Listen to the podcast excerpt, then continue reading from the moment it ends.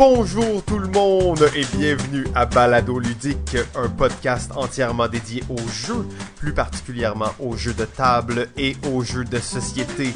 Aujourd'hui, saison 3, épisode 3, les jeux de Antoine Boza. Je suis Simon et comme à l'habitude, je suis en compagnie du grand chef des jeux, Monsieur Jean-François Chrétien. Hello, hello Simon, ça va bien? Oh oui, toujours bien. Et toi, JF, t'es en forme? Ça va, ça va.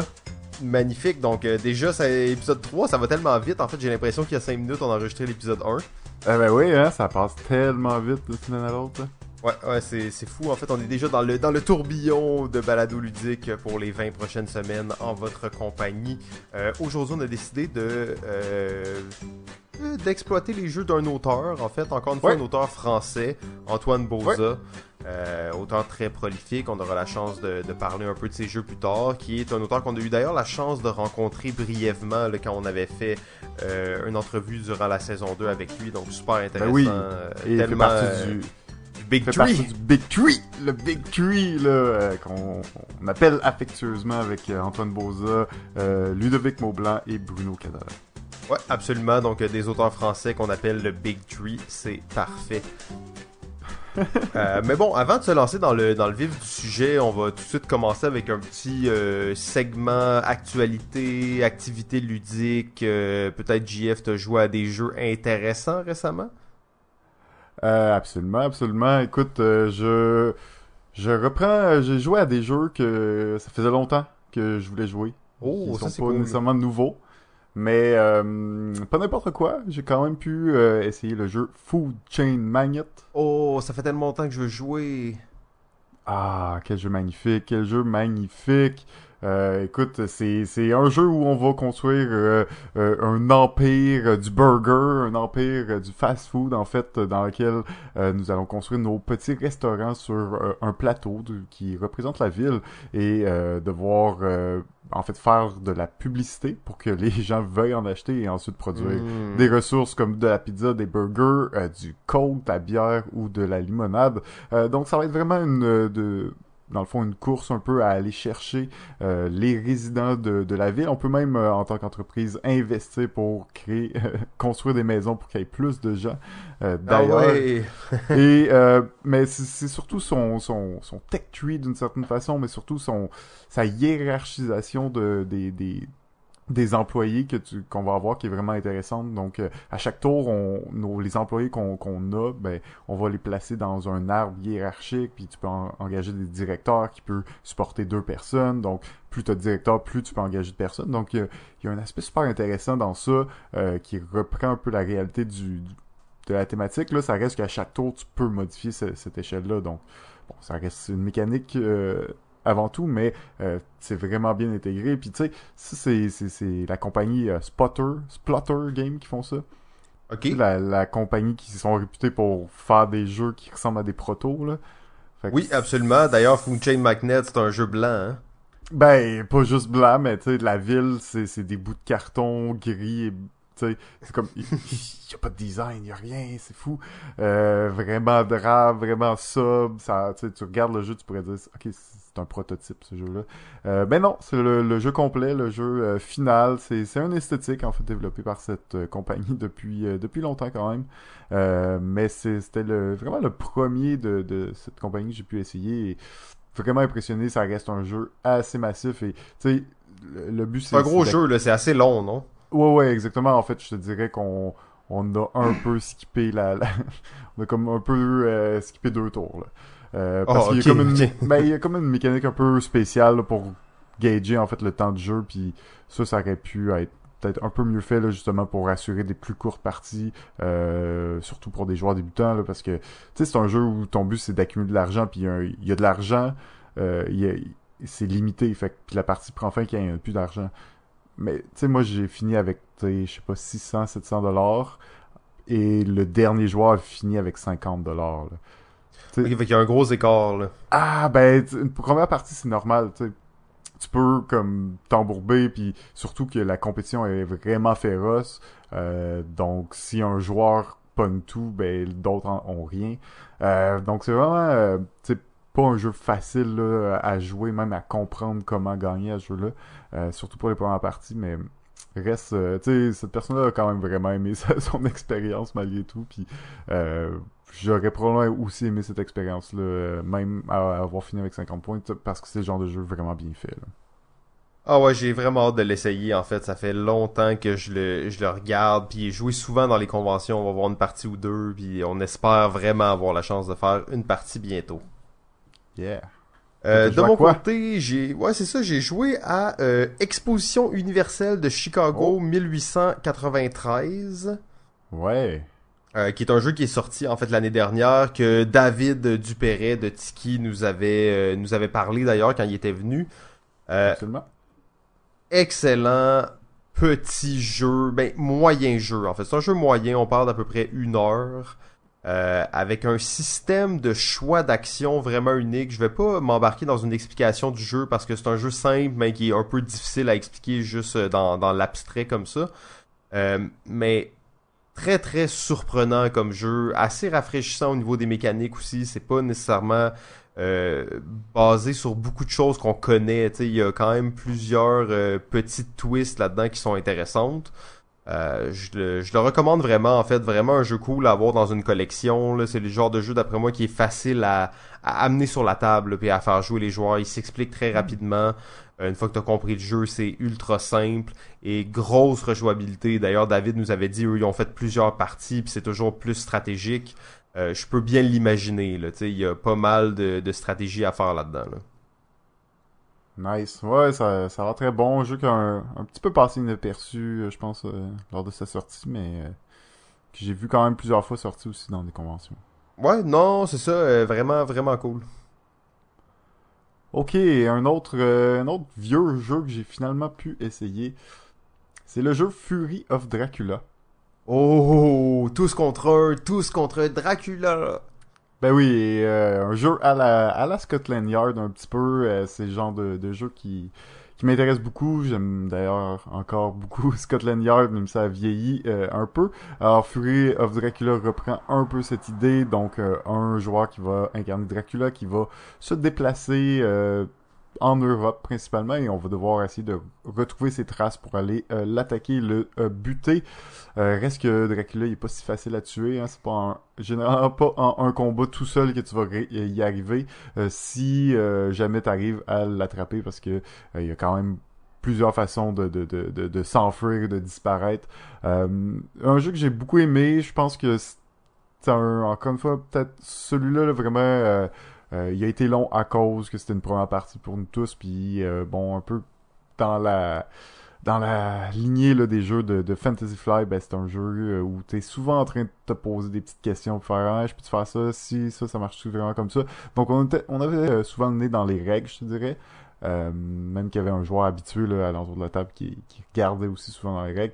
C'est le genre de, de, de détail qui, qui, fatigue un peu, qui rend une expérience de jeu un peu plus longue que ce qu'elle devrait être. Mais euh, grosso modo, c'est clair que je vais rejouer à ce jeu. C'est, vraiment bien fait. C'est vraiment, beau aussi comme, comme esthétique. Là. Fait que c'était A Fury of Dracula. Oh, ça a l'air super cool. Ça aussi, j'ai jamais joué, puis euh, j'en ai beaucoup entendu parler. Là, dans le genre un contre tous, c'est un peu un classique. Là. Euh, donc j'ai bien, euh, bien hâte d'essayer ça aussi. Euh, de mon côté, j'ai joué à Kitchen Rush. Kitchen Rush, Kitchen Rush, alors c'est quoi? On va gérer un restaurant. En fait, c'est un jeu coopératif en temps réel dans lequel on gère un restaurant. tout le monde fait un peu tout, donc on va faire du service, on va préparer les plats, on va réapprovisionner les, les réserves, on va faire la comptabilité, on va payer les employés. Alors c'est un jeu en temps réel qui est séparé par des, euh, des phases de gestion de restaurant, si on veut. donc on doit payer les employés, euh, révéler des nouvelles cartes d'événements, ce genre de choses-là. J'étais très emballé là, à l'idée d'essayer Kitchen Rush. J'adore les jeux en temps réel. J'étais vraiment excité. Hum, malheureusement. Malheureusement. Ah, c'était bon. Comment ça? Pourquoi? Hein? C'était bon, mais ça, ça rate un tout petit peu la cible pour moi. Et euh, je suis rendu très, très critique envers les jeux en temps réel, premièrement. Euh, c'est un jeu en temps réel dans lequel il y a des sabliers. Et une fois qu'on analyse un peu les mécaniques de sabliers, on se rend vite compte que les sabliers ne sont pas nécessaires dans la plupart des jeux où il y a des sabliers. Ça fait juste rajouter du bruit, rajouter euh, d'une complexité. La maintenance un peu. Ou... Ouais, de la maintenance, puis tu sais, de, de l'artificiel, en fait. Ça rajoute un peu de temps artificiel, parce que dans, dans Kitchen Rush, t'as des sabliers de 30 secondes, et à peu près toutes les actions vont te prendre 30 secondes. Sauf une qui va te prendre, mettons, 5 secondes.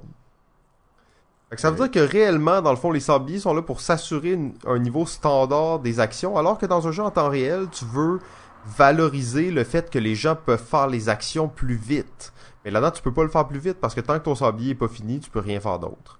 Donc, mais au final, ça va te prendre quand même 30 secondes de faire l'action, mais si tu le fais en 20 secondes, t'as pas vraiment d'avantage à le faire plus vite parce que tu vas quand même attendre après le sablier.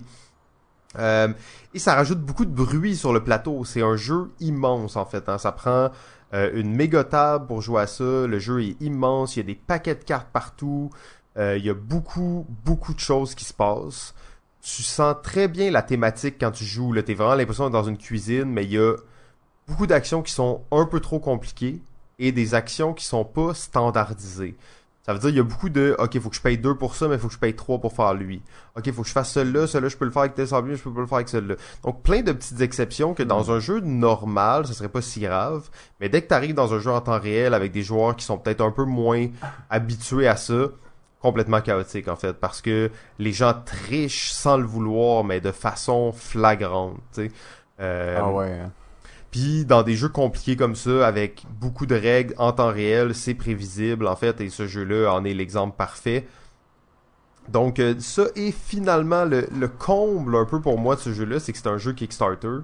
Euh, et il y a plein de, de, stretch goals qui ont été atteints c'est toutes des mini expansions. Mais tu sais, c'est tout comme une carte que tu piges au début du tour qui te dit OK, ce tour-ci, euh, les citrons coûtent 2 de plus. Ah, ce tour-ci, il faut que vous payiez vos employés en double. Ah, ce tour-ci, euh, vous gagnez euh, ça gratuitement.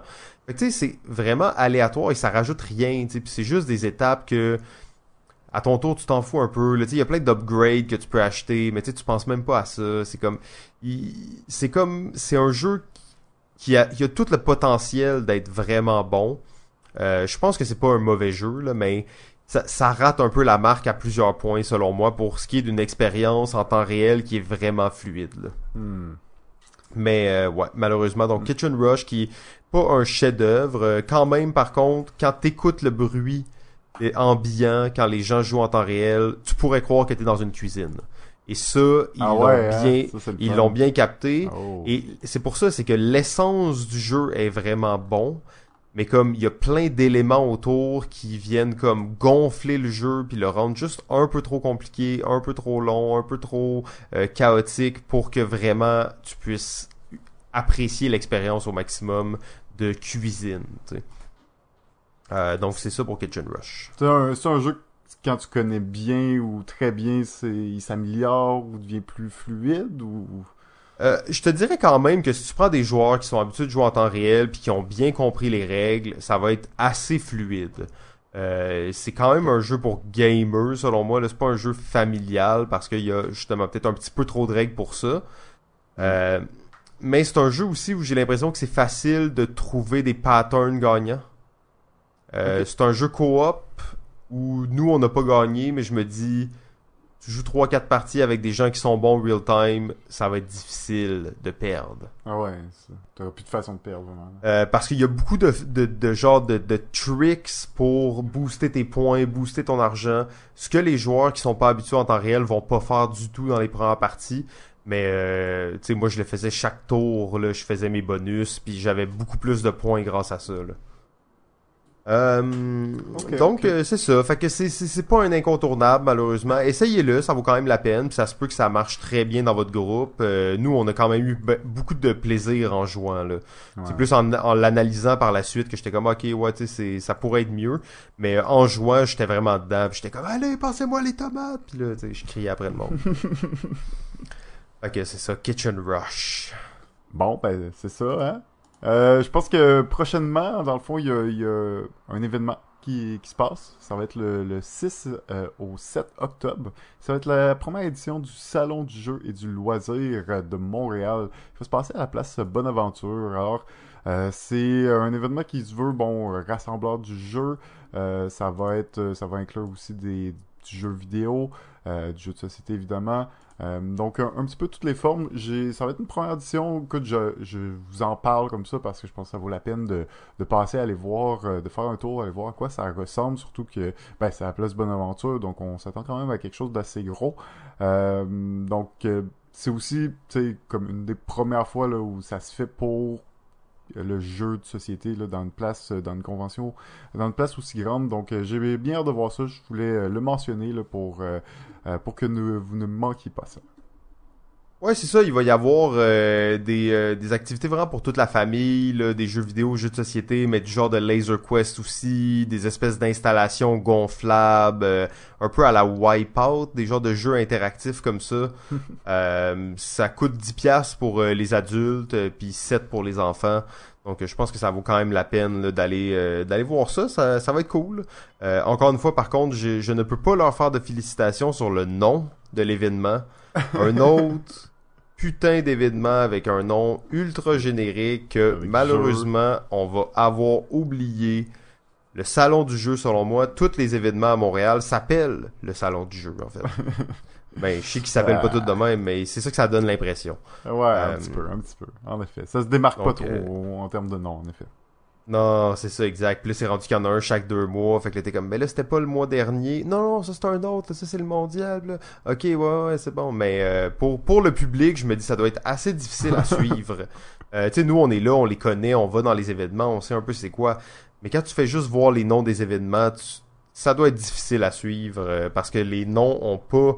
ils ont tous des super beaux brandings, sont tous uniques, mais le nom ne transparaît pas l'unicité. Hmm. Pas l'unicité, en fait. L'unicité, non. L'unicité, je sais pas. Euh, le côté unique de la chose. Hein. Faut dire qu'il est un peu tard, on est un peu fatigué, mais on va reprendre le beat et on va reprendre le beat dès maintenant parce que on arrive dans le segment le plus populaire et le plus acclamé de balado ludique, la chronique du chef.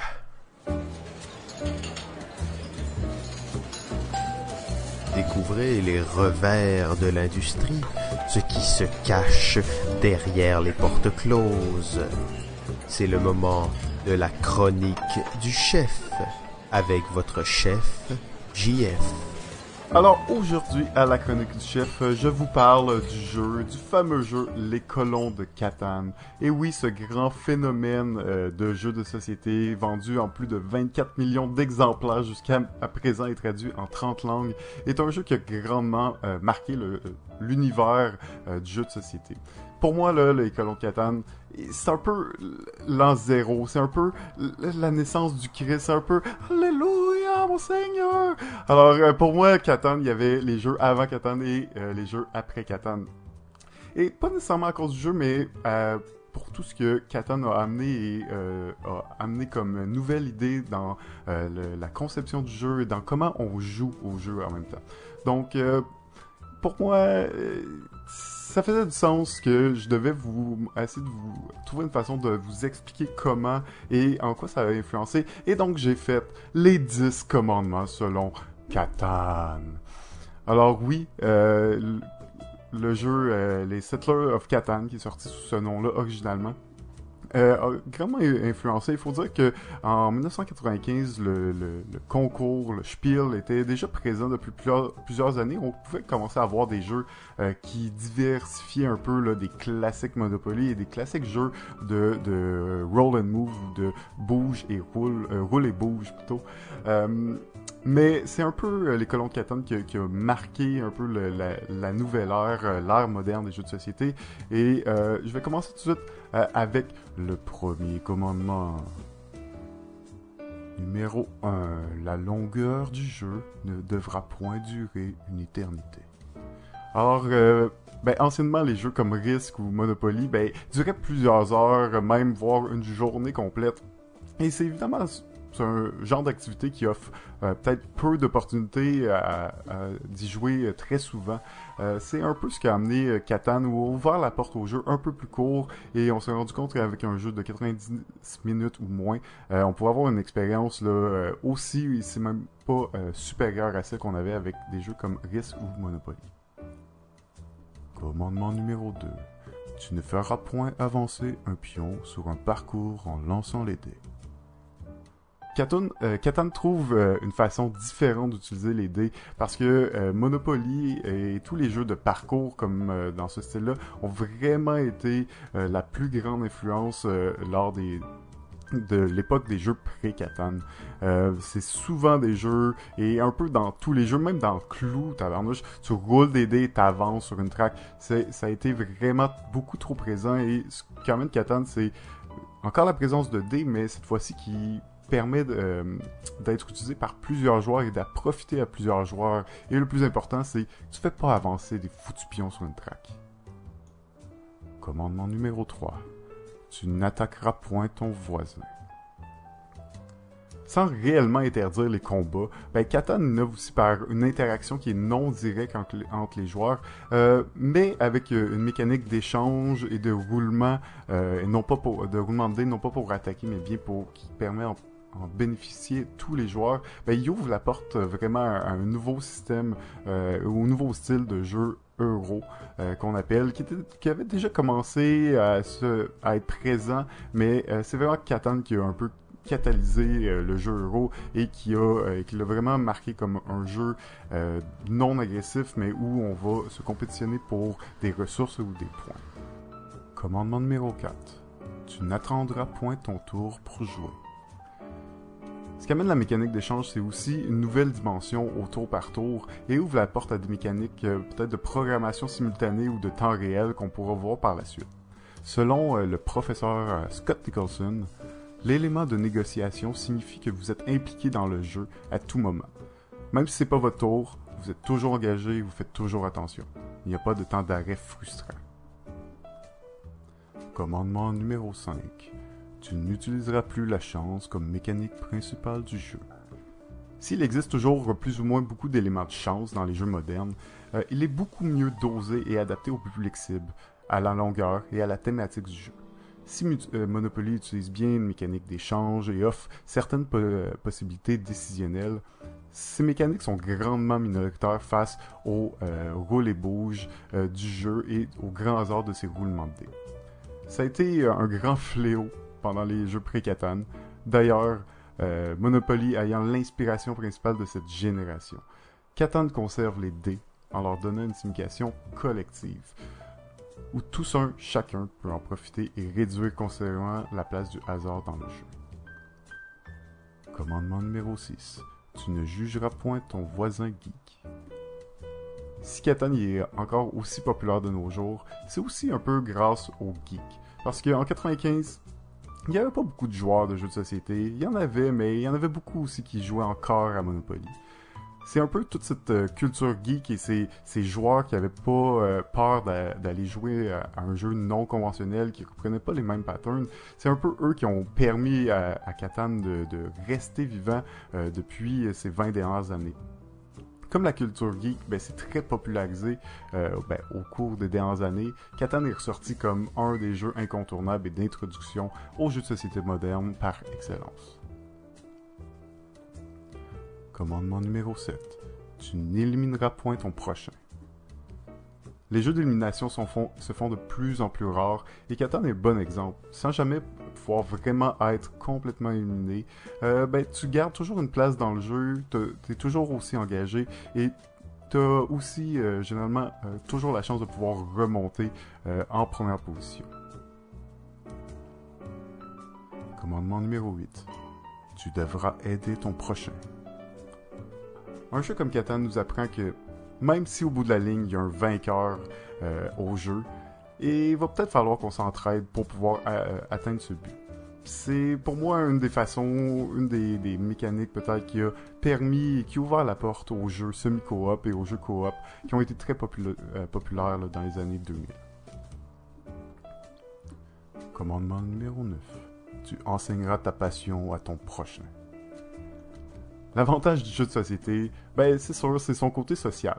Mais les jeux de société modernes sont restés euh, longtemps une affaire de geek. Pour jouer à Catan, ben il vous faudra des amis, donc vous allez devoir leur enseigner.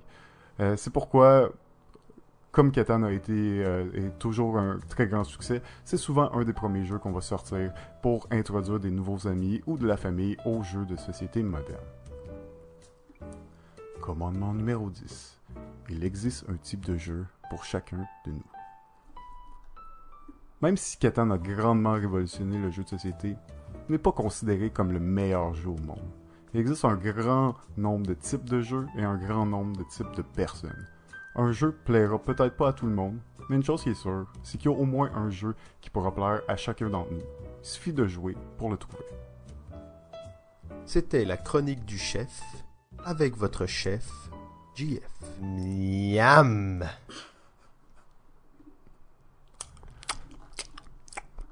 C'était délicieux!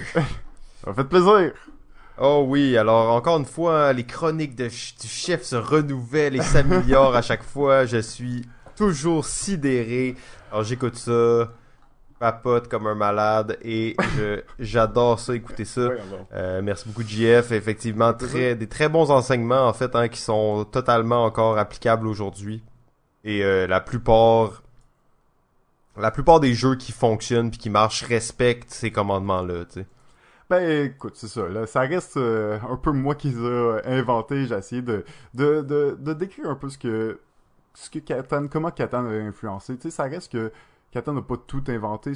C'est juste qu'il a comme on dirait permis d'accepter aux créateurs de jeux que tu pouvais faire des choses différentes et de un peu leur ouvrir les portes vers d'autres mécaniques et comme penser un peu différemment le jeu. Et je pense que c'est un peu ça la force. Tu sais, ça reste que Catan c'est loin d'être mon jeu préféré. C'est même pas le jeu qui m'a introduit au jeu de société. Puis pour moi, c'est sûr qu'il y, a un peu trop de chance. Puis c'est pas mon jeu préféré, mais je vais je, je peux pas être contre, je peux pas dire du mal de Catan. C'est une grande référence. Je veux dire, c'est encore un, un des jeux qui se vend très bien à chaque année. Il y a, en fait, il y a même une croissance de 20% par année d'achat de Catan. Je veux dire, c'est incroyable. Ah ouais, non, mais c'est un produit unique sur le marché. C'est rare qu'un produit va se vendre plus la deuxième année que la première, mais Catan fait ça depuis 20 ans, tu sais. Ouais, puis tu sais, c'est euh. comme, on dirait, c'est un peu la première vraie franchise. Ben là, faut dire que Monopoly en est une, là, mais euh, tu sais, c'est comme une des, des, un des jeux qui, qui aussi est devenu une grande franchise avec un million d'extensions et de, et de, variantes. De variantes, exactement. Mais tu sais, je lisais un article qui disait, une des grandes différences entre les jeux modernes les jeux euh, plus classiques, ben, c'est que les jeux modernes ont des extensions, alors que les jeux classiques ont des variantes. Euh, dans le sens des variantes de Monopoly, il y en a plein, mais des extensions, il y en a pas. Oui. Puis Catan, ah, Catan, il y en a des variantes, mais il y a, il y a beaucoup plus d'extensions qu'il y a de variantes en réalité. Absolument. C'est, c'est un truc qui, au lieu de juste changer la thématique, changer le look pour vendre, ben, tu rajoutes des mécaniques et tu rajoutes de la profondeur au jeu. C'est aussi une des caractéristiques là, des jeux modernes. Ah ben c'est intéressant, j'avais jamais vu ça euh, sous cet angle. Donc j'ai déjà hâte à la prochaine euh, la prochaine chronique du chef. Alright. Euh, ben, on est rendu euh, au cœur du sujet, dans le vif du sujet, euh, les jeux d'Antoine Boza. Qui est Antoine Boza? On l'a dit un peu plus tôt, il est membre du Big Tree. le Big Tree français qui a évolué avec le temps parce que il y a eu comme des changements de garde, hein, parce que Bruno Fedouti, à un moment donné, il me semble, lui, il était dans le Big Tree, mais maintenant on va dire que c'est le père du Big Tree. donc il y a toute une espèce de mythologie qui se crée autour des auteurs français qui ont, et on avait déjà parlé un petit peu, une communauté extrêmement euh, soudée d'auteurs. C'est pas rare qu'on va voir des co-collaborations euh, entre plein de ces auteurs-là, en fait. Et euh, ça, c'est pas quelque chose qu'on retrouve vraiment dans, dans beaucoup de, de, de domaines, de, dans beaucoup de, de régions, en fait, de designers. Donc les Français ont quelque chose d'assez particulier. sont aussi beaucoup capables d'allier une thématique, à une mécanique et créer une espèce d'histoire, mais avec des jeux très simples. Euh, puis Antoine Boza, en fait, est, un spécialiste en la matière. Euh, donc, il a étudié en chimie puis en informatique. Il a fait une maîtrise en jeux vidéo. En 2007, il crée son premier jeu Chabyrinthe, que j'ai aucune idée c'est quoi en fait. non, non. Euh, et une an, un an plus tard, il sort Ghost Story. Ghost Story, qui est encore un jeu là, qui est connu de nos jours, qui est, qui est apprécié par beaucoup de joueurs. Finalement, en 2010, il va faire son le succès international, en fait, euh, primé à plusieurs reprises, donc qui est le jeu Seven Wonders. Euh, c'est aussi à partir de ce moment-là qu'il décide de se lancer à temps plein dans la création euh, de jeux, donc dans la création ludique. Finalement, trois ans plus tard, il va gagner le Spiel avec Anabi en 2013. Et euh, bon, après ça, ça a été que, que d'autres jeux à succès qui sont sortis. Et entre ceux-là, il y en a plusieurs. On aura d'ailleurs la chance d'en parler dans le prochain segment qui sont les mentions honorables. Euh, bien entendu, euh, quand on prend juste un auteur, euh, il y a peut-être un peu moins de jeux que quand on prend, mettons, une mécanique ou quelque chose comme ça. Mais quand même, Boza en a fait beaucoup. Donc, GF, peut-être je peux te laisser commencer avec un jeu de mention honorable, une mention honorable? Ouais.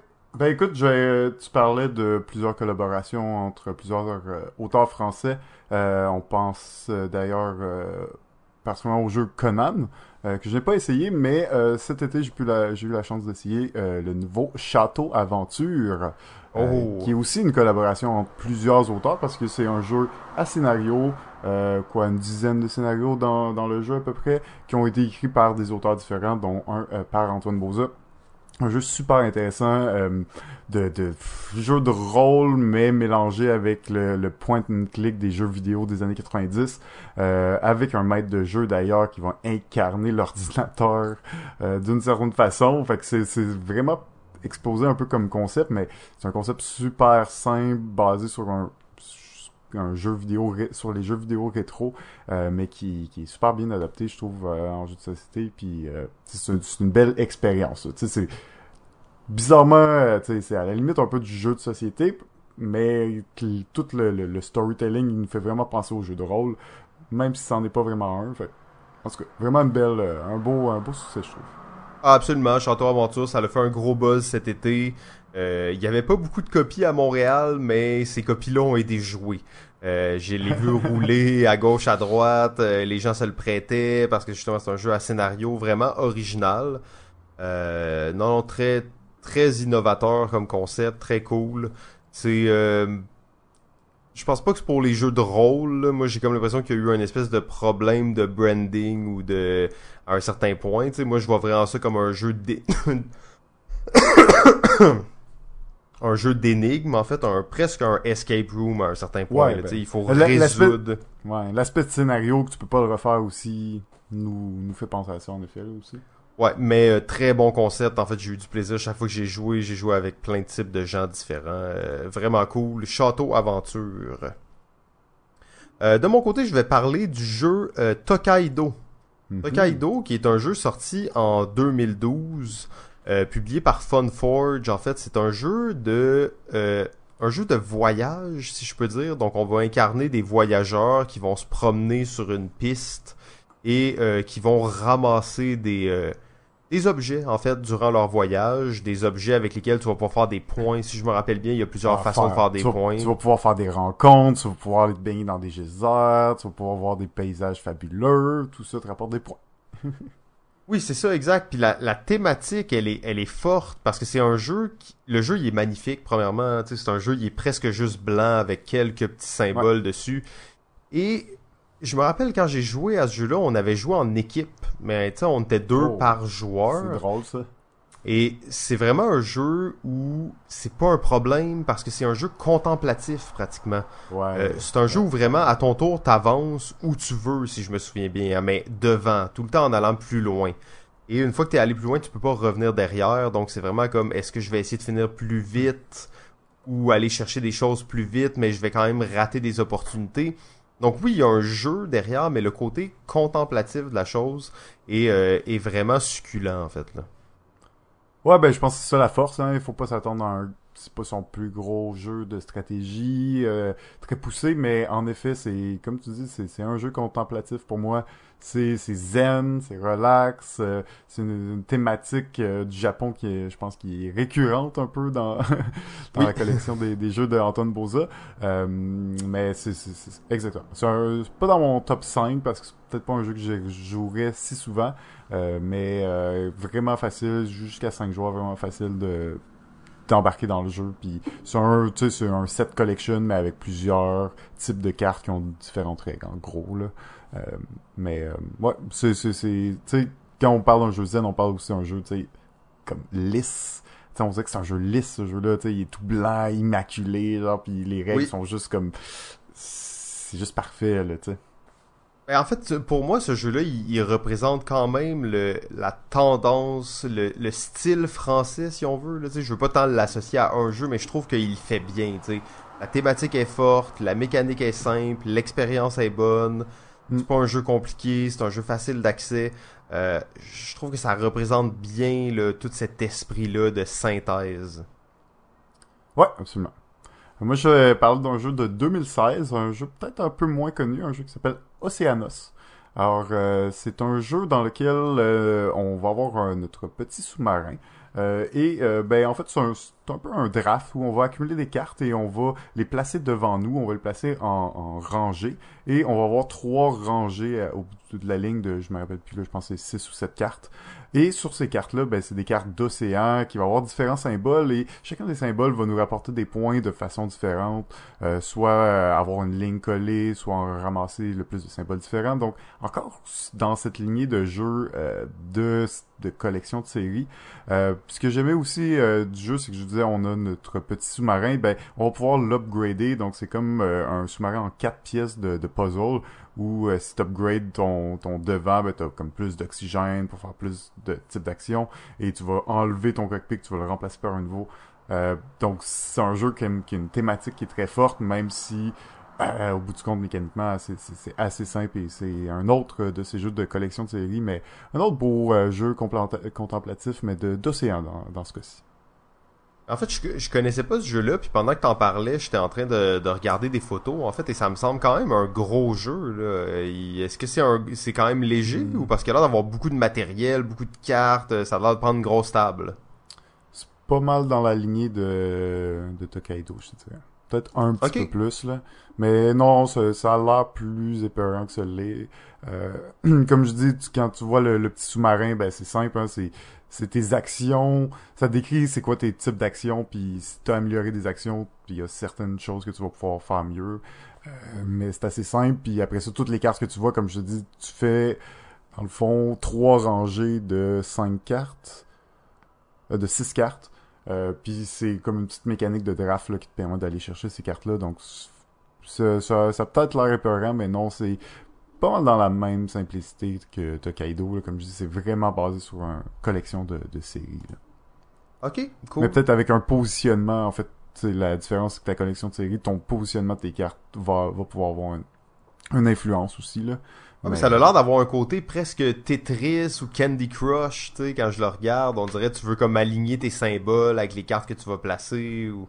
Ouais, c'est ça. Les, les symboles ont, comme je disais, une mécanique différente là, un peu aux différents symboles. Puis il y en a que c'est juste en accumulé, il y en a que c'est placé dans dans certaines rangées. Bon, ce genre de mécanique assez simple malgré tout.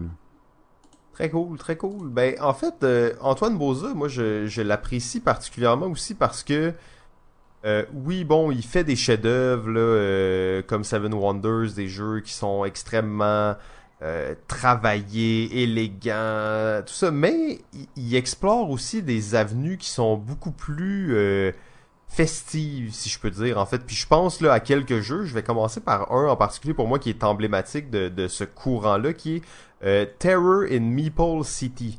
Euh, terreur à la ville des Meeple, ou connu sous son précédent nom, qui était Rampage. Rampage. Rampage, inspiré en fait du jeu vidéo euh, Rampage, où tu jouais un gros dinosaure qui détruisait une ville, ou King Kong qui détruisait une ville. Ben là, c'est ça, puis c'est un plateau immense avec une ville construite de plaquettes sur lesquelles t'empiles des meeples pour mettre un autre tuile par-dessus, pour, Pour mettre faire un autre tuile par-dessus, pour faire des gros bâtiments, t'as des méga dinosaures en bois qui sont tes, ton personnage. Et là, ton but, c'est vraiment de détruire la ville et de manger des meeples. Mais c'est un jeu de dextérité, en fait. Donc, il y a des mécaniques de dextérité euh, assez intéressantes. Il y en a une, c'est qu'on va pichenote, euh, faire une pichenote sur, euh, sur un, disque pour se déplacer. Donc, dans le fond, on va pichenoter notre disque de personnage et l'endroit où il est, c'est l'endroit où il arrive, c'est l'endroit où il est maintenant. Ensuite, on peut comme sauter. Ça, ça veut dire qu'on va prendre notre gros dinosaure en bois, puis on va le mettre au bout de notre bras et on va le laisser tomber sur le plateau. Et là, les buildings explosent. Il y a des meeples qui revolent partout dans les airs. C'est vraiment euh, chaotique, en fait. C'est vraiment la terreur dans la ville. Euh, ensuite, il y a même, tu peux prendre des petits camions parce qu'il y a, mettons, un petit camion de crème glacée, un petit camion de pompiers, une jeep d'armée qui traîne sur le plateau. Quand t'es à côté, tu peux le prendre, le mettre sur la tête de ton dinosaure en bois, faire une pichenote sur le, petit camion qui est au-dessus et le catapulter, le projeter dans les bâtiments. Encore une fois, il y a des meeples qui explosent, il y a des choses qui se passent. Euh, chaque dinosaure a des pouvoirs spéciaux qu'il peut utiliser durant la partie. Euh, donc vraiment un, jeu complètement éclaté, en fait, un jeu de dex, euh, de dextérité complètement fou. Là. Ben oui, exactement. C'est un jeu qu'on a pu tester d'ailleurs en 2013, si je me trompe pas. Ou... Ouais, mais dans le temps où c'était encore une version prototype, on avait on avait ah. mis la main là-dessus et c'était écrit Rampage sur la boîte. Euh, c'est quand même euh, assez spécial. Euh, oui, c'est vrai. Puis on avait été fasciné quand même à ce moment-là par le jeu. Là. Ah oui, absolument, absolument. C'est un des, des premiers jeux, mettons, de peut-être plus parce qu'il est quand même un peu plus gamer ça reste un jeu de dextérité mais peut-être un petit peu plus de règles hein. parce que dans le fond il faut que tu manges tes meeples les meeples vont de différentes couleurs vont te rapporter des points de différentes ouais t'as un set collection avec ça tu peux attaquer les autres joueurs t'as des skills à utiliser tu perds des vies fait que tu peux en manger moins chaque fois puis là, tu peux perdre parce que tu peux attaquer les autres bon. euh, fait que ça reste pas son plus simple même si mécaniquement t'aurais pu croire que ça, ça serait peut-être un jeu plus familial il y a quand même du stock malgré tout, mais euh, ouais, ça, je pense que ça nous avait très intrigué à cause de ça, d'ailleurs. Absolument. Euh, donc euh, c'est ça. Je là j'avais commencé à parler un peu de cette série là. Je sais pas si tu veux continuer ou. ben c'est pas tout à fait dans la même série, mais c'est encore dans les jeux de très très disons léger ou très axé sur le plaisir. Puis ben moi c'est le, jeu Paku Paku. Euh, sorti en 2017, là, qui est un petit jeu euh, qui allie la, rapidité et la dextérité. Euh, que j'apprécie bien. Là, en gros, on va rouler des dés, t'essaies de les rouler le plus rapidement possible pour ensuite les passer à ton voisin de gauche. Euh, t'essaies de pas accumuler des dés, puis t'essaies de pas rouler tel symbole pour pas avoir à placer la vaisselle sale. Donc c'est un peu chaotique. mais tu sais, on, là, on est dans le très très simple. Sur ton dé, soit tu le passes à ton voisin, soit qu'il se passe rien, soit que tu dois empiler de la vaisselle sale sur une pile qui va grandir, grandir. Si ça, jamais ça tombe, ben, tu perds la manche. Donc très simple comme jeu, mais pour, euh, pour vrai, je le, je le sors à chaque partie de famille, puis ça marche bien. Là. Ouais, ben en fait, tu parlais de celui-là, je me suis dit, il est pas dans notre top 5 à aucun de nous deux, mais possiblement que c'est notre top 6 à nous deux. Tu sais, il, il, est pas loin derrière parce que c'est un jeu très accessible, qui marche très bien. Euh, tu sors ça pas mal n'importe quand, les gens vont être heureux de jouer. Là. Euh, un bon petit filler, euh, ça c'est clair. Très cool, ouais. Et peut-être pour compléter un peu cette, cette série-là de jeux un peu hors normes, j'irai avec le donjon de Naulbuck. Naulbrock.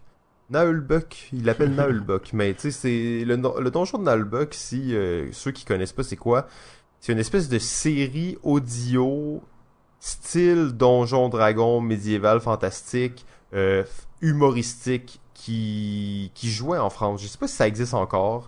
C'était une espèce de podcast, si on veut, même avant le temps. C'était une série audio. Et euh, tu suivais l'histoire des personnages. Il y avait un guerrier, un nain, un barbare. Un peu tous les stéréotypes qu'on retrouve là-dedans. Un truc très léger, très humoristique. Et dans le fond, ce jeu-là, c'est un jeu coopératif dans lequel il va falloir faire plein de, de mini-jeux en fait. Des mini-jeux, ça peut être assembler des lettres pour faire des mots, ça peut être courir de la autour de la table avec une carte sur la tête, euh, ça peut être te pencher avec euh, quelque chose sur ta main sans que ça tombe. Donc il y en a, ça va vraiment dans dans tous les sens. Il y a des jeux qui sont un peu plus intellectuels, il y en a d'autres qui sont un peu plus euh, physiques. Ça ça rappelle un peu l'idée d'un space cadet là, tu sais où on va faire plein de petits mini-jeux au cours de la mm. partie pour essayer de gagner. Dans le fond, c'est un jeu coopératif. Ouais, c'est vrai, c'est vrai. Hein. Euh, ouais, je, ça fait longtemps. Je, ça fait longtemps que j'ai joué. Je me rappelle plus trop honnêtement, mais il me semble que c'était assez chaotique. Ouais, mais, je me rappelle en fait qu'on s'était fait euh, littéralement défoncer par le jeu. Euh, ah je pense qu'on était, on était même pas proche de l'avoir, donc c'était quand même euh, intéressant. J'ai pas joué beaucoup non plus, mais je me disais c'est quand même quelque chose qui sort un peu des, des sentiers battus là, quand on pense à des jeux, des jeux d'Antoine Boza en fait. Là. Ouais, en effet. Bon, je pense que ça conclut euh, notre euh, segment mention honorable. Ben, peut-être un jeu ah que j'aimerais euh, parler, mais c'est un jeu auquel j'ai pas joué, en fait. Ok. c'est le jeu Attack on Titan, The Last Stand. il a fait ça avec, je crois, Ludovic hmm. Maublanc, justement.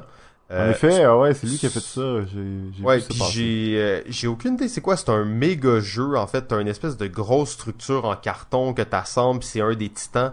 Euh, ce qui m'intriguait surtout de ça, c'est que Attack on Titan, c'est une des plus grosses franchises euh, de manga, d'animé japonais euh, des dernières années en fait.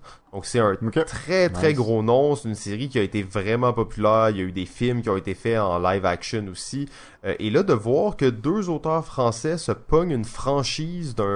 euh, Ben, on sait quand même que les, les Français sont très euh, très près là, de la culture manga, euh, animé japonais, tout ça. C'est c'est c'est un gros marché pour les mangas, la France. Mais de voir ça, j'étais vraiment curieux. Puis je me demande, c'est quel genre de jeu. Euh, c'est pas un co-op. Je je crois que c'est peut-être un contre tous. C'est c'est Euh, un contre tous, en effet. C'est ça, exact. Euh, Ouais. J'étais pas certain exactement, mais il y a l'air d'avoir plein de choses, plein de structures en carton, plein d'affaires spéciales dans ce jeu-là. Ça me rendait très curieux là, de voir quel genre de jeu ils ont pu faire avec ça, puis j'ai j'ai bien hâte de l'essayer. là. Nice. À essayer prochainement. Bon, ben en fait, comme tu disais tout à l'heure, je pense que ça fait le, tour euh, de, des mentions honorables d'Antoine Boza. Il y a en- encore une fois plusieurs jeux desquels on n'a pas parlé. Mais euh, bon, on va arriver avec le top 5 très bientôt. Mais avant toute chose, euh, alors on avait commencé la dernière fois, dans lors de l'épisode 1 en fait, euh, le résumé du tournoi de Ricochet Robot qui a eu lieu euh, en République dominicaine cet été. Tournoi international de Ricochet Robot euh, avec plein d'invités spéciaux qui Ouais. sont venus. On avait Ouais, parlé ouais, de la partie 1 et là on est parti, on est toujours encore de finale et on aimerait ça vous raconter un peu l'histoire de la deuxième partie. Ouais, exactement. partie euh, un petit peu moins serrée peut-être. hein. Je pense qu'on avait une, une domination claire en début de, de partie. Mais, Euh, euh, absolument, absolument. Donc c'est une partie qui était peut-être un peu moins serrée. Euh, on avait dans cette partie-là, dans le fond, on avait euh, la baronne du jeu, Nina Le Floc, euh, Nina Michel Le Floc, bien entendu, qui était là, qu'on sait qui est une guerrière et championne euh, Ah. de Ricochet Robot, hein, bien entendu. ah, Elle pouvait pas manquer ça. Elle a pris l'avion dès qu'elle l'a su. Elle a dit les gars, pourquoi vous l'avez pas dit avant? J'aurais pris congé. Là, je m'en fous, je m'en viens. Que, Ouais, euh, c'est ça. On y avait pas dit, il y avait une raison. C'est parce que, tu sais, on voulait que ce soit fair, mais bon. Euh, est quand même venue, hein. euh, puis, euh, ben, c'est ça. Euh, dans cette partie, il y avait aussi euh, un autre invité vraiment spécial. En fait, Ludo, le gars en vadrouille. Ben oui, Euh, en vadrouille dans le sud.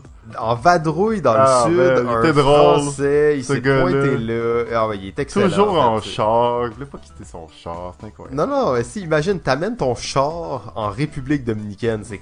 Faut que tu sois motivé, là. Faut que tu sois motivé. Ouais, ouais, non, c'est clair, mais c'était vraiment cool de le rencontrer en personne, c'était vraiment le fun. Euh, ensuite, il y avait euh, Jon Snow, en fait. Je sais pas si c'était vraiment Jon Snow, tu sais, je pense qu'on délirait un peu, mais il ressemblait. C'était un gars qui ressemblait à Jon Snow. Tu sais, il était beau, il avait les cheveux bruns un peu longs, puis il était musclé.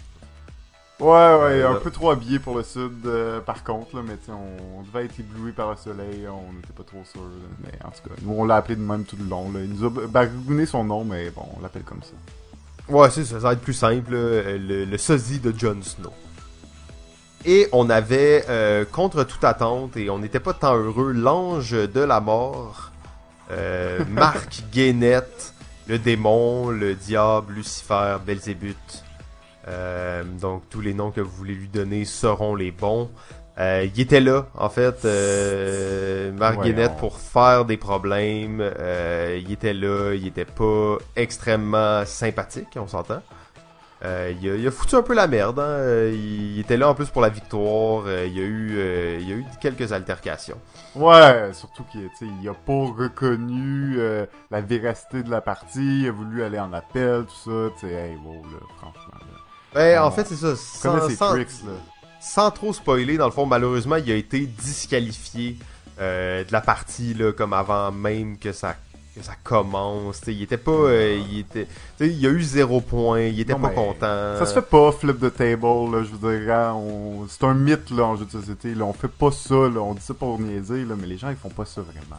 C'est la première fois de ma vie que je vois quelqu'un faire ça, en fait. T'sais, je pensais que c'était une affaire de film ou c'était une légende urbaine, t'sais, mais non, Non, l'ange de la mort, le démon Belzébuth, euh, M. Guénette l'a fait publiquement sur la plage. En plus, imagine quand un jeu est flippé dans le sable. Avec les petits jetons, des gars, faut que tu nettoyer. ramasses ça, il y a du sable partout après. pièces, là, toutes les laves et tout ça, ah, Non, non, c'était c'était pas agréable. Euh, ben malgré tout, en fait, ça a été peut-être serré pour euh, la deuxième position. Euh, Ludo, le gars en vadrouille, en fait, il a pas quitté sa bagnole, fait qu'il voyait presque pas le plateau. Euh, donc il y a eu malheureusement 4 points seulement. Quand même, c'est étonnant. T'sais, il y avait, il checkait ça dans son miroir, je pense. quand Ouais, ça de c'était pas loin, pire. là. Ouais, c'est ça, exact, c'était pas pire. Donc, euh, ben, c'était cool qu'il soit là. Je pense qu'il s'est amusé quand même, même s'il y a juste eu 4 points. Euh, et euh, ben, sans trop de surprise, dans le fond, c'est la baronne qui l'a emporté haut la main. Euh, Nina Michel Le Floc avec 8 points. Euh, victoire écrasante, en fait, on s'entend sur, euh, sur euh, Ouais. le reste. Donc, elle, a sa place en demi-finale, elle la mérite. Elle n'était pas invitée, mais elle s'est imposée. Donc, euh, c'était parfait. Allez la visiter euh, à la récréation d'ailleurs. Elle va se faire un plaisir de vous accueillir et de vous raconter euh, son voyage hein, improvisé dans lequel elle a remporté le quart de finale. On va Ouais. voir plus tard si elle s'est rendue plus loin. On va voir, pas tout de suite, pas de spoil. Non, non, pas de spoil, pas de spoil. On se garde ça parce que c'était vraiment cool. Puis euh, j'ai- j'aime bien ça, raconter les histoires de ces parties-là. C'était toutes des parties mémorables, en Ouais. fait. là. Ah ouais, c'est pour ça, c'est pour ça qu'on fait ça, hein, on le ferait pas si ça s'était pas passé, là. Non, ça c'est sûr que sérieusement, je peux pas imaginer qu'on ferait ça si c'était pas arrivé. Donc, on est rendu maintenant au top 5 Top des 5. jeux d'Antoine Boza. Alors, c'est très excitant de, encore une fois, de, de, de revisiter un auteur comme ça. Et on va y aller sans plus tarder avec le numéro 5. Alors, mon numéro 5 est un jeu de 2014 euh, qui se nomme Samurai Spirit. Alors, euh, oui, on est encore dans cette thématique. Euh, alors, avec Samurai Spirit, euh, c'est un jeu coopératif dans lequel nous allons devoir protéger notre village des assaillants et euh, vraiment, tu sais, je peux pas en parler trop, euh, vraiment beaucoup, parce que j'ai pas beaucoup joué, mais euh, ce qui était intéressant, c'est toute cette mécanique de... à chaque tour, dans le fond, il y a énormément de vilains qui viennent et on va devoir faire un choix, soit de les affronter, soit de les conserver pour, pour plus tard, soit de d'essayer de les passer à un, à un voisin. Euh, donc, il y a toute une gestion de vilains qui est vraiment, vraiment intéressante dans, dans cette mécanique. Euh, et euh, il y, a, y a une façon d'activer le super pouvoir de ton samouraï si t'atteins, si tu calcules bien. Donc, c'est vraiment, oui, un jeu thématique samouraï, mais très mathématique, très difficile, en fait. C'est ce qui fait que le jeu est très engageant. Euh, et très beau aussi, un jeu coop qui se joue jusqu'à 7 joueurs, qui est d'ailleurs assez rare. Euh, donc, euh, pour moi, c'est un jeu que j'aimerais jouer plus, là, que j'aimerais posséder d'ailleurs, probablement. Ça, c'est le jeu Samurai Spirit. Ah, j'ai jamais joué à ça, puis ça, ça me semble... ben, Peut-être j'ai joué une fois, mais j'ai pas de souvenir clair de ça, mais ça, ça a l'air super cool. j'ai bien hâte d'essayer ça. Mon numéro 5, il s'agit du jeu Rock Band Manager. Oh, c'est cool! Euh, Old School 2010, même année que Seven Wonders. Euh, c'est un jeu que nous, on a vu en Amérique sous la bannière de Fantasy Flight. Euh, donc c'est quand même assez spécial. Mm. Et Rock Band Manager, on, on dirait vraiment que c'est euh, le même branding là, que le jeu euh, Rock Band, euh, le jeu vidéo Ouais. en fait, dans lequel on va jouer à des instruments de musique et tout ça. C'est un jeu dans lequel on forme son groupe de musique. Alors, on va recruter un bassiste, une chanteuse, une guitariste, un drummer. Donc, on va recruter tous les éléments du groupe pour euh, s'affronter dans des euh, dans des spectacles en fait. Donc euh, à chaque X ronde, il va y avoir un spectacle et là on va y aller avec euh, le mieux qu'on aura pu préparer. Le but va être de, gagner des disques d'or, mais aussi euh, le, prix du public et tout ça. Donc la, la thématique est forte. C'est un tout petit jeu de cartes, vraiment simple.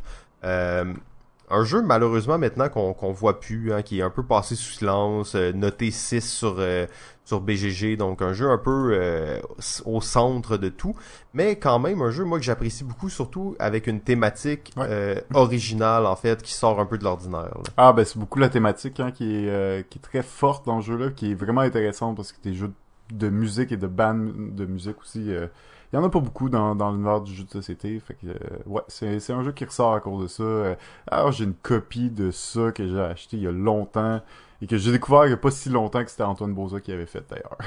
Ouais, c'est ça, je l'ai vu dans ta bibliothèque l'autre fois, j'étais comme ah t'as ça, nice. Ouais, non, moi c'est un c'est un jeu cool, là, c'est c'est c'est cool comme jeu, c'est simple, un petit jeu le fun. Numéro 4.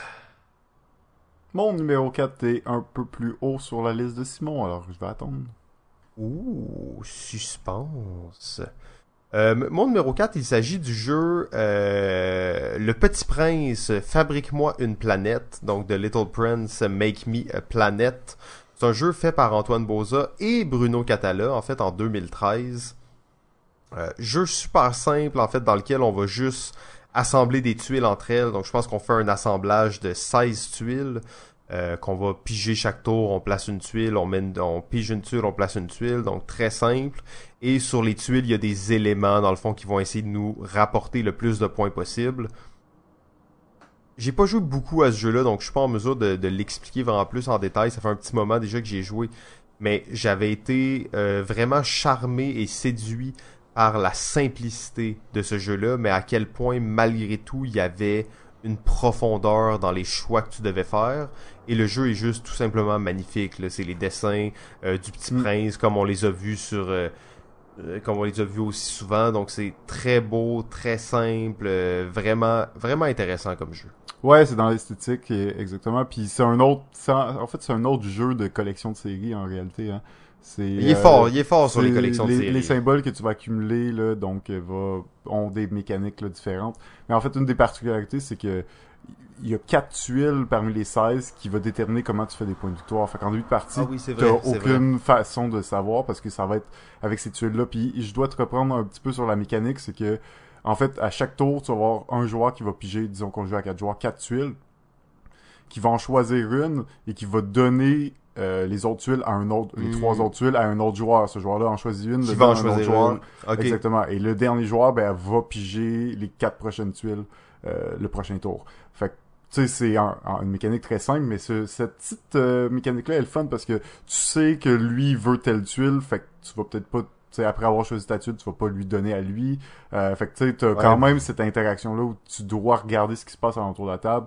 Euh, puis comme on n'a pas les mêmes façons de faire des points de victoire, mais que ça arrive graduellement dans la partie, tu sais, c'est pas trop euh, demandant là, le, le, le, le nombre Le de... temps, non, c'est un jeu qui joue très vite, il y a pas beaucoup de, de temps d'attente, là. Ça, une partie, ça peut durer à peu près 15 minutes, là. Ouais, je pense que c'est un petit peu plus long, là, 20, 25, mais oui, des, des gens habitués pour le jouer assez vite, là, puis c'est, oui, on a fait un beau petit jeu, là, vraiment simple, mais, dans une belle thématique, le fun, puis euh, petit filler, là, agréable. Ouais, très cool. Donc, euh, ben, tu vois, tu sais, je me rappelais pas de tout, mais euh, plus tu m'en parles, plus je me dis, ah oui, c'était vraiment bon. Euh, donc, euh, très cool. Numéro 3. Ben, mon numéro 3 se trouve un peu plus haut sur la liste de Simon, alors je vais attendre. Hey, on est, on est pas bien timé, hein. Euh, donc, mon numéro 3 était ton numéro 4, JF. Euh, Yeah. Je vais te laisser l'introduire, d'ailleurs. Euh, ben, le, le, ben, mon numéro 4 était le jeu Anabi. Alors, c'est un jeu, euh, évidemment qu'on a parlé beaucoup, qui est, euh, je pense, qui est un jeu assez marquant là, dans les jeux coopératifs de cartes, mais où euh, nous ne pourrons jamais regarder les cartes que nous avons en main, et plutôt nous allons voir les cartes de tous les autres joueurs. Et à tour de rôle, ben, on va se donner des indices sur les cartes qu'on a en main dans le but de euh, faire des suites de numéros de 1 à 5 dans 5 couleurs différentes. Euh, gros classique, hein, je veux dire, on en a tellement parlé, je sais pas si euh, on a besoin d'en dire tant plus. Non, c'est ça, on en a parlé. Une, une des choses, par contre, que j'aime bien répéter sur, euh, sur ce jeu-là, dans le fond, c'est que quand on a demandé à Antoine Boza quel était le jeu dont il était le plus fier, en fait, il a répondu sans hésiter Anabi. Ouais, c'est vrai. Euh, on a déjà con- compté cette anecdote-là, mais je trouve ça toujours intéressant de se le rappeler. Euh, après, ça fait peut-être un peu euh, têteux d'auteur, mais comme quand j'ai su ça, ça m'a comme fait apprécier plus Anabi, on dirait. En tout cas, ça me l'a pas fait apprécier plus, mais ça m'a redonné le goût d'y jouer et de continuer de l'explorer, en fait. Nice. Parce que effectivement, c'est c'est un jeu. euh, D'ailleurs, je lisais euh, un truc sur ça, c'est que quand il a gagné le Spiel avec Anabi, il y a un journaliste qui lui a demandé Ah, est-ce que c'est le premier jeu que tu fais là, il était comme Non, tu sais, ça fait vraiment longtemps que je fais des jeux. Et Anabi euh, est un non officiellement un des premiers jeux sur lesquels il a travaillé en fait. Euh, je crois qu'il y a une autre version, pas exactement Anabi, mais il y a un autre jeu même qui est vendu, euh, Ikebana, je crois, Ikebana, qui est un des premiers jeux réellement d'Antoine Boza. Et donc cette idée-là, elle germe depuis longtemps dans sa tête et ça, ça a pris beaucoup de temps avant que ça aboutisse le jeu Anabi. Ça a eu plusieurs formes, ça a existé longtemps dans son développement. C'est pas un jeu qui a développé comme ça en une année puis qu'il l'a lancé puis il a gagné des prix. C'est un jeu qui a macéré longtemps dans l'esprit d'un génie. Nice. Numéro 2. Mon numéro 2 est le jeu Takenoko. Alors, euh, petit jeu euh, dans lequel nous allons devoir ben, remplir des cartes d'objectifs. Euh, grosso modo, il y a un jardin de bambou. Nous allons poser des tuiles de jardin, faire pousser les bambous et en manger dans le but d'être le joueur qui rapporte le plus de points de victoire. ce que j'aime de, de, ce jeu-là, c'est qu'il est assez simple, il est très beau, il est, il, est, quand même stratégique malgré la dose de, de hasard qu'il peut y avoir. Puis euh, c'est une mécanique là, très simple de d'avoir de, de, deux actions parmi cinq à ton tour. Euh, mais euh, beau petit jeu, vraiment. moi, j'ai joué beaucoup à deux joueurs. Je trouve que c'est la formule la plus la plus intéressante, la plus expéditive, mais aussi dans laquelle tu peux tu peux jouer le plus stratégiquement possible aussi. fait beau petit jeu de panda, vous l'avez sûrement déjà vu en boutique. Il est, il est en magasin depuis 2011 et euh, toujours, euh, toujours encore euh, très populaire. Donc ça, c'est Takenoko. Habituellement, j'essaie d'être assez positif, c'est de la colisse de merde. Ben non, ben voyons. en fait, c'est probablement ben, l'un des jeux les plus frustrants qui existent. Un des jeux où il y a le plus d'engueulades autour de la table, un des jeux où il y a le plus de tension. Ben, voyons Et là, ils te mettent ça avec un tout petit panda mignon qui se promène qui mange du bambou. Non, non, non, ce panda-là tue des gens, je vous le garantis. Et euh, ben, en fait, je suis convaincu que ce jeu-là a détruit autant d'amitié que de diplomatie. C'est euh, sûr que non. J'ai aucun doute là-dessus, en fait. Euh, je vais vous sortir des stats éventuellement là, sur le fait que c'est un jeu ah extrêmement violent et qui rend agressif en fait. Moi, je peux plus jouer à ça. Je peux pas jouer à ça. En fait, ça, ça me rend agressif. J'ai envie de battre des gens. Ok. Ben, donc, mon numéro 2, il s'agit euh, du jeu Seven Wonders. Euh, un chef-d'œuvre, en fait, un réellement un chef-d'œuvre. Très peu de gens peuvent euh, dire que c'est pas un chef-d'œuvre. C'est un un jeu qui a traversé les, les époques. Ça fait euh, presque dix ans maintenant qu'il est sorti et les gens en parlent encore. C'est encore un jeu qui est d'actualité. C'est encore un jeu qui n'a pas été déclassé. C'est aussi un jeu qui a vraiment amené euh, la mécanique de draft vraiment de l'avant. C'est un jeu qui est que basé en fait autour de cette mécanique-là. c'est quand même un gros jeu, mais simple, sauf que c'est juste du draft en fait. C'est juste du draft. Donc tu prends ta carte, tu la joues. Euh, tu prends, tu passes le paquet à ton voisin, tu prends une carte, tu joues, tu passes le paquet. Donc c'est juste ça. Euh, pourtant, le jeu, il y a une profondeur et une expérience qui est vraiment intéressante. La beauté d'un jeu de draft aussi, c'est que jeu à 7 joueurs, ça va durer pratiquement le même temps que si tu joues à 3 euh, ou à 4 ou à 5, mais ça c'est une beauté pour un jeu qui va durer peut-être une heure, une heure et quart, mais à 7 joueurs, tout le monde joue tout le temps, c'est très actif. Il se passe beaucoup de ah, choses. Ça peut être pas mal plus rapide que ça aussi. Bah c'est ça, en plus. plus habitué, c'est plus comme, ouais, 30 minutes, là. C'est ça, donc c'est vraiment unique comme jeu et avec toutes les extensions aussi qui sont sorties, euh, il y a beaucoup de, de nouvelles choses qui ont été ajoutées. C'est un jeu qui a été vraiment bonifié mm. avec le temps, euh, qui vieillit très bien d'ailleurs. Pendant un bout, j'y jouais presque plus, j'y pensais presque plus. Euh, mais là, récemment, j'ai recommencé à jouer quelques parties. J'ai trouvé ça vraiment intéressant. c'est un jeu qui vieillit super bien. Donc, numéro 2, Seven Wonders numéro 1. Alors, mon numéro 1 est la variante à deux joueurs euh, du fameux Seven Wonders. C'est bien Seven Wonders Duel. Euh, pour moi, Seven Wonders Duel euh, prend déjà un très bon jeu, une très bonne mécanique, et en plus invente un peu, d'une certaine façon, la, la mécanique du draft à deux joueurs, ce qui était pas encore très... Il euh, n'y a pas de très bonne mécanique pour euh, euh, simuler un draft à deux joueurs. Il y avait une variante dans le jeu Seven Wonders de base pour deux joueurs, mais c'est vraiment c'est vraiment pas un jeu conçu à deux. Et Seven Wonders, c'est une excellente adaptation de, de, de ce jeu-là à deux joueurs, très très gamer, même si pas si compliqué, il reste qu'il y a comme quand même beaucoup de beaucoup de, de stratégies possibles et de, de, de, possibilités. Euh, J'aime vraiment beaucoup cette mécanique de draft, de, de, de, de pyramide où on va dévoiler les cartes euh, progressivement. Là, je pense que c'est un incontournable pour moi, euh, Seven Wonders Duel. Très bon choix, très bon choix. C'est probablement euh, aussi le jeu le plus stratégique de d'Antoine Boza. En fait, là, je dis ça un peu à travers mon chapeau, mais c'est un jeu dans lequel il y a vraiment un gros niveau de tension qui est intéressant. Mm. Euh, à deux joueurs en plus, hein, ça, ça crée quelque chose d'unique un peu parce que la confrontation à deux, elle est comme plus facilement acceptable. De toute façon, c'est ta, ta seule cible en fait. Ouais, puis c'est ça, c'est c'est que j'aime vraiment comment comment tu dois laisser des cartes, mais euh, aller pour les meilleurs, mais il y a des trucs que tu veux pas laisser à l'autre. Puis c'est, c'est comme le même feeling qu'un draft, mais là c'est vraiment plus, tu sais ce que l'autre a besoin, fait que c'est vraiment plus euh, prenant, dans le fond, dans, ta stratégie aussi et dans tes décisions. Ah, absolument, euh, très bon jeu en fait pour les joueurs à deux, là, c'est vraiment top. Ben, mon numéro 1, en fait, c'était ton numéro 3. Il s'agit du jeu sorti en 2008, donc un de ses premiers jeux, Ghost Story. Euh, on a encore parlé plusieurs fois aussi, un jeu euh, coop en fait, dans lequel on va incarner des genres de ninjas qui vont défendre leur cité le temps d'une nuit pour euh, contre des démons en fait et contre des créatures là, vraiment euh, terrifiantes en fait des fantômes des démons des ah, plein de trucs en fait. c'est un, jeu qui fait vraiment peur en fait tellement intense là. je l'ai euh, je l'ai souvent j'ai souvent entendu parler qu'il y a des gens qui ont peur de ce jeu là moi, c'est un jeu que j'adore, en fait, et je l'ai déjà dit plusieurs fois, j'adore ce jeu-là, mais surtout quand je joue seul.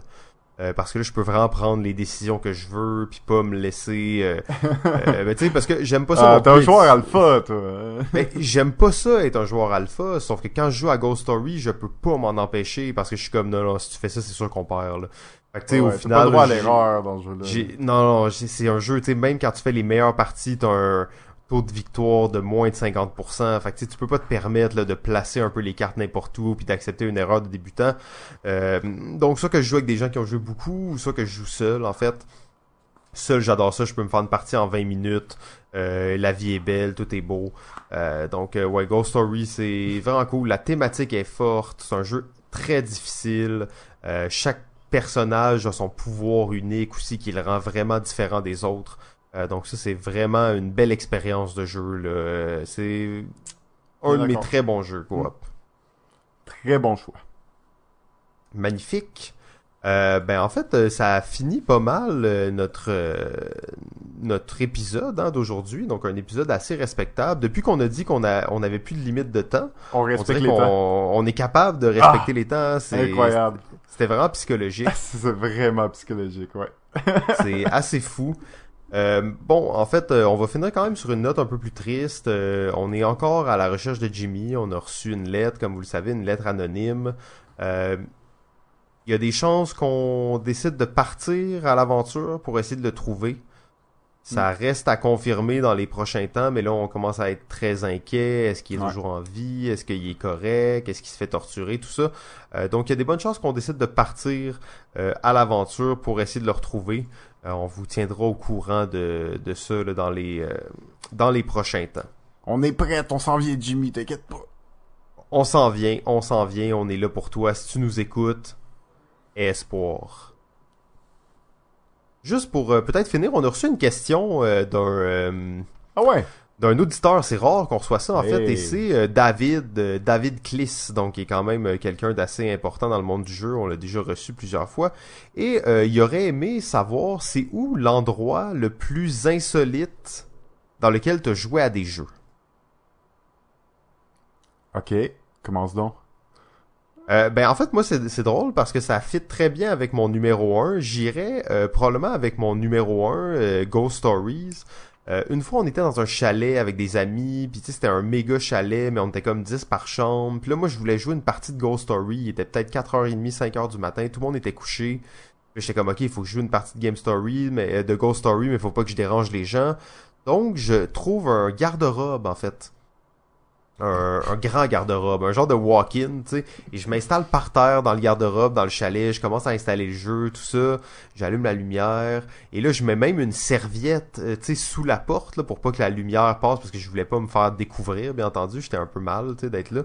Euh, et à un certain point, il y a quand même quelqu'un qui ouvre la porte, me regarde, tu sais, il est 4h30 du matin, la personne me fait un eye contact, on se regarde, elle voit très bien que je suis en train de jouer à Ghost Story par terre, dans un garde-robe. Et la seule chose que cette personne-là a fait, c'est refermer la porte sans dire aucun mot. En fait, et elle est juste partie se coucher, mais comme c'était c'était quand même un bon moment. je me disais ah oui là je suis devenu un gamer. C'était comme un moment où je me sentais gamer. Euh, rester dans le placard, mais quand même, un vrai gamer. Ouais, c'est ça. un- mais après je suis sorti. Hein, je suis sorti du placard à un certain point, mais euh, c'est ça. Ça a pris un peu de temps. Ah, ben là. Mon histoire est pas aussi fabuleuse, là. Moi, ce serait plus euh, en voiture, mais en voyage avec plein de bagages derrière, dans le, sur le siège derrière, à jouer Ah oui. à Friday. Solo. Solo, ouais, exact. Mais tu sais, comme, pas vraiment de place pour mettre les cartes, fait que tu sais, tu t'en mets quelques, un, peu paquet partout, sur là. un bagage, un autre paquet ailleurs, tu sur tes genoux, tu sais que ça tombe pas trop. Tu sais, c'est- pas, euh, c'est pas l'idéal, mais à un moment donné, il faut, faut jouer, là, tu sais, c'est- ça suffit. Ouais, tu sais, quand, quand t'as besoin de jouer, il faut que tu joues, là. Tu sais, euh, demande pas à, à quelqu'un euh, de pas se faire son fixe d'héroïne, là, même si vous êtes dans la rue. là, Ah, même dire, chose. Il pourra pas s'en game, empêcher. là. same thing. Ah, même combat, en fait. Euh, Ça va ensemble. Puis on, on se rend compte, en fait, hein, les deux, que nos expériences les plus insolites sont dans des dans des lieux, euh, pas dans, sont dans des lieux, c'est des expériences qu'on a faites solo, en fait. Donc c'est ça rend ça pratiquement plus insolite, en fait. Parce que déjà, de jouer seul, ça a comme un petit côté marginal, même dans le monde des joueurs. Ouais. Euh, mais là, que ce soit dans un lieu insolite, on dirait que c'est encore mieux. Ouais, en effet, en effet. Bonne question, donc. On, on en Ben ouais, ben ouais, c'est, cool ça d'avoir des questions comme ça. C'est, rare qu'on reçoit ça, mais envoyez-nous-en des petites questions qu'on peut faire à la fin d'un épisode, qu'on peut répondre rapidement. Là, pas comme euh, on a reçu une question qui est quel est le meilleur jeu à deux joueurs? Euh, sais, on va pas répondre à ça en fin d'épisode. Tout le monde Euh, a à ça. c'est ça, exact. On fait juste envoyer le lien pour l'épisode des jeux à deux dans ce cas. Euh, ben, en fait, euh, c'est ce qui conclut notre épisode 3 de Balado Ludique. Merci beaucoup de votre écoute assidue. Euh, oubliez pas de nous suivre sur Facebook, hein, c'est toujours bon. Euh, vous pouvez avoir les épisodes là. Ou sinon de vous abonner à notre fil RSS. Euh, donc avec votre euh, application qui vous permet d'écouter des podcasts, vous pouvez mettre le lien directement, puis ça va les télécharger automatiquement pour vous chaque semaine. Ceux qui écoutent ça sur YouTube, allez faire ça. Ceux qui écoutent ça devant votre ordi là, avec un web player, allez vous downloader une application de podcast. C'est bien plus le fun d'écouter des podcasts euh, dans, son, dans ses écouteurs, sur son cellulaire, dans, en déplacement. Donc ça s'écoute vraiment bien comme ça. Vous n'êtes pas obligé d'être assis deux heures devant votre ordi pour apprécier un podcast.